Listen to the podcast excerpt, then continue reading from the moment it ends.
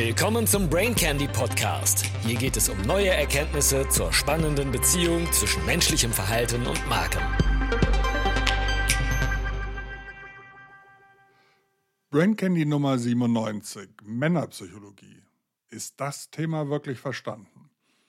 Dies ist ein Brain Candy, für das man eine Triggerwarnung aussprechen könnte, da es sich doch ein wenig vom aktuell medial vorherrschenden Narrativ entfernt. Kürzlich las ich ein Interview mit dem englischen Psychologen Dr. John Barry, ein Experte für Männerpsychologie, und den Ihnen vermutlich schon vertrauten Psychologen Rob Henderson, der ein erfolgreiches Substack zur Psychologie betreibt, der Erfinder des Konzepts der Luxury Beliefs ist. Das war Brain Candy 79. Ich habe die für mich überraschendsten Punkte herausgelöst und möchte euch motivieren, die Hypothesen einfach mal als zusätzliche Aspekte im Hinterkopf zu behalten – bei weitergehendem Interesse lest das Interview oder besucht gar die Webseite von John Barry und der Forscherin Louise Liddon, The Center for Male Psychology. Männerpsychologie, ein vermintes Gebiet. Barry befragt Henderson, was er in Yale und Cambridge über männliche Psychologie gelernt hat. Henderson macht den Punkt, dass es nicht viel speziell über Männer gäbe. Er hat den Eindruck, dass, wenn man die Herausforderungen für Männer und die Kontroversen um männliches Verhalten hervorheben will, dies auf politisch korrekte Weise geschehen muss. Wenn man Männer in irgendeiner Weise als Opfer darstellen wollte, würde das seiner Meinung nach zurzeit als schlicht unseriös eingestuft werden. Er glaubt nicht, dass die männliche Psychologie besonders ernst genommen wird oder werden darf. Das ist auch mein Eindruck, wenn man die Deutungshoheit der Diskussion in Deutschland wahrnimmt, in der es schnell um toxische Männlichkeit, Patriarchat und natürlich alte weiße Männer geht. Ich habe ein grundsätzliches Problem, wenn komplexe Sachverhalte mit einfachen Bestimmtheiten erklärt werden, so wie in Deutschland aktuell alles, was irgendwie nicht woke links ist, gerne als rechtsaußen stigmatisiert wird. Aber tauchen wir tiefer ein. Sozial überprägte männliche Empfindlichkeit. Henderson zeigt eine andere Facette. Untersuchungen zur Entwicklungspsychologie haben ergeben, dass Jungen überraschenderweise empfindlicher auf Umwelteinflüsse und elterliche Einflüsse reagieren als Mädchen. Bei Jungen, die in einem alleinerziehenden Elternhaus oder in einer besonders instabilen oder rauen Umgebung aufwachsen, ist die Wahrscheinlichkeit, dass sie später Armut und Arbeitslosigkeit, Sucht, Kriminalität und so weiter erleben, viel größer. Er denkt, dass es sich lohnt, sich mit diesen Themen zu befassen, zumal immer mehr Jungen und junge Männer das Interesse an Bildung und Erwerbstätigkeit verlieren. Barry bestätigt, dass in armen Familien ist die Wahrscheinlichkeit geringer, dass ein Vater für Stabilität im Haushalt sorgt. Er frage sich, ob Jungen zu mehr Härte erzogen werden, weil wir instinktiv wissen, dass sie sensibler sind – wenn wir sie nicht zur Härte erziehen?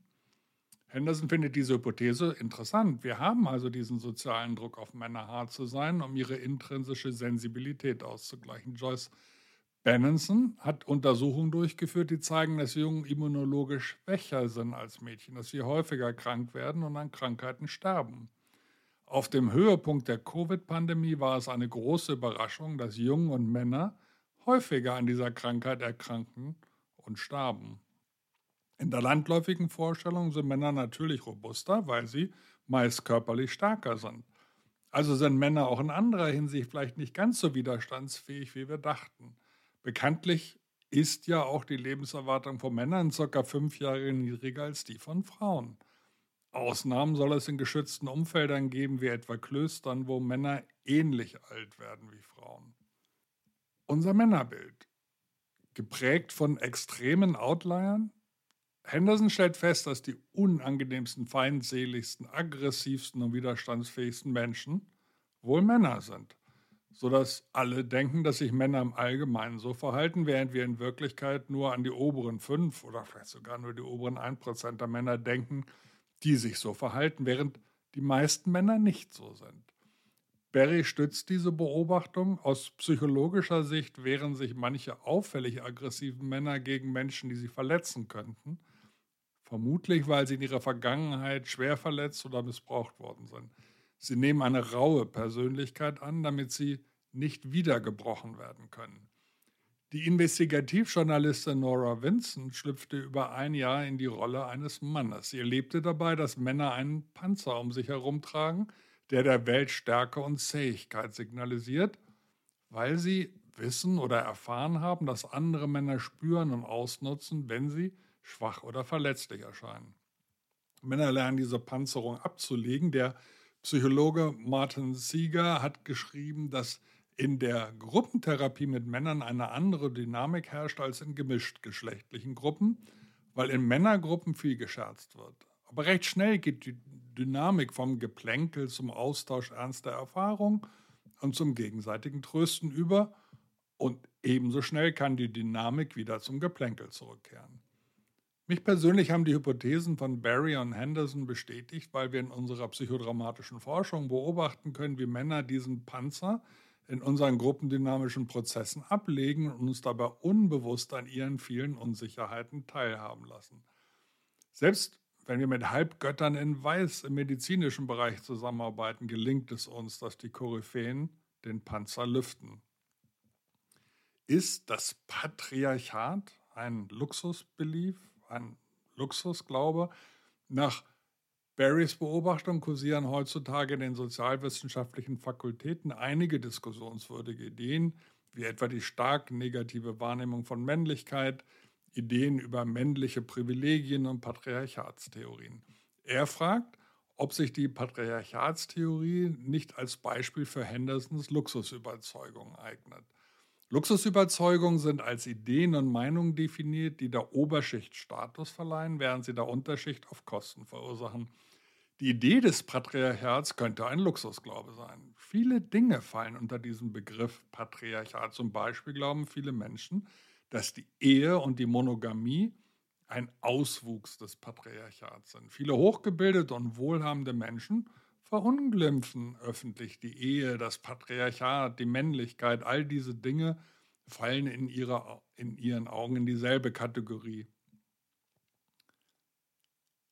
Und doch heiraten diese Menschen am ehesten, lassen sich am seltensten scheiden. Aber sie haben durch die Verbreitung dieser Überzeugung unbeabsichtigt eine Situation geschaffen, in der Menschen mit niedrigem Einkommen seltener heiraten. Es gibt mehr alleinerziehende Mütter, mehr Kinder, die ohne Väter aufwachsen. Interessant ist, dass, wenn man öffentlich über die Probleme von Kindern spricht, die vaterlos aufwachsen, viele Antipatriarchatsleute einen misstrauisch beäugen. Warum sollte das ein Problem sein? Was ist so besonders an Vätern? Das eigentliche Problem ist, dass alleinerziehende Mütter nicht genug finanzielle Unterstützung haben und wenn sie nur genug Geld hätten, ein Haufen Geld kann einen Vater ersetzen. Und all das, denkt Henderson, ist mit einer Antrieb-Patriarchatsideologie verbunden. Und ja, man kann das als Luxusglauben betrachten.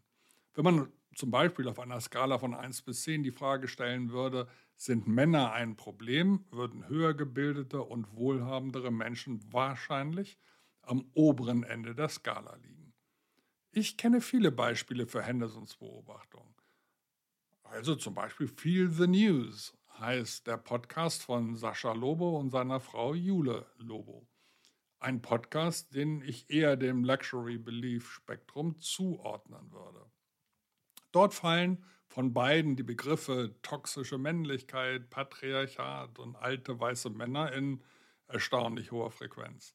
Die beiden sind aber gleichzeitig ein Paradebeispiel für das kritisierte patriarchale Lebensklischee sehr gut ausgebildet, verheiratet bei einem durchaus beachtlichen Altersabstand mit zwei kleinen Kindern, das dritte ist unterwegs. Der Wehrdienst, ein Stabilisator für junge Männer. Barry war überrascht von der Erkenntnis, dass das Militär gut für die psychische Gesundheit junger Männer sein kann. Natürlich mal ausgeschlossen, wenn sie da nicht gerade im Krieg unterwegs sind, völlig klar. Henderson stützt das aus seiner eigenen Erfahrung. Das Militär sei sehr gut darin, aus fremden Gemeinschaften zu bilden. Es gibt also eine Gemeinschaft, Kameradschaft, Struktur, Vorhersehbarkeit. All diese eindeutigen Richtlinien machen das Leben leichter, vor allem für junge Männer. In der Außenwelt gibt es all diese Fragen wie, wer bin ich? Was mache ich eigentlich? All diese Ängste rund um Identität. Aber beim Militär ist die Identität ganz klar.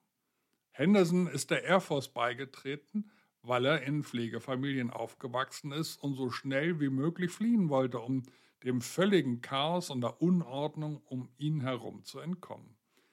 18, 19, 20 sind die unbeständigsten Jahre im Leben eines jungen Mannes, in denen die Wahrscheinlichkeit am größten ist, Verbrechen zu begehen, aggressiv zu handeln, impulsiv zu sein, Drogen zu nehmen, zu schnell zu fahren. Das Militär stabilisiert die wackelige Phase des Lebens und wenn man dann mit Anfang 20 seinen Wehrdienst beendet hat, hat man sich abgekühlt, ist gereift, nicht mehr so impulsiv und voller Wut und Hormone. Selbst wenn man also überhaupt nichts gelernt hat, war das eine Phase des Lebens, die man dann nicht allzu sehr vermasseln konnte. Henderson konnte in der Folge über das Förderprogramm der Army sogar an der absoluten Top-Universität Yale studieren. Über den Wehrdienst hatte sich Henderson sprichwörtlich aus den eigenen Haaren aus dem Sumpf gezogen. Fazit. Ich wollte erst kein Fazit schreiben, da es mir vor allem darum ging, das aktuelle, oft negativ gefärbte Framing von männlicher Psychologie bewusst zu machen. Natürlich kennt jeder Männer mit toxischem Verhalten, kennt vielleicht auch einen echten Patriarchen und auch jede Menge bockige alte Männer. Die Hypothesen von Barry und Henderson zeigen zusätzliche Perspektiven und man kann nur hoffen, dass die Wissenschaft das Buch der männlichen Psychologie noch nicht zugeschlagen hat. Den Buben wünsche ich, dass sie gute Bildung und viel Selbstwirksamkeit erfahren dürfen die beste Chance für ein Leben ohne Bedarf für aufgesetzte Härte. Schön, dass du wieder dabei warst. Bis zum nächsten Mal.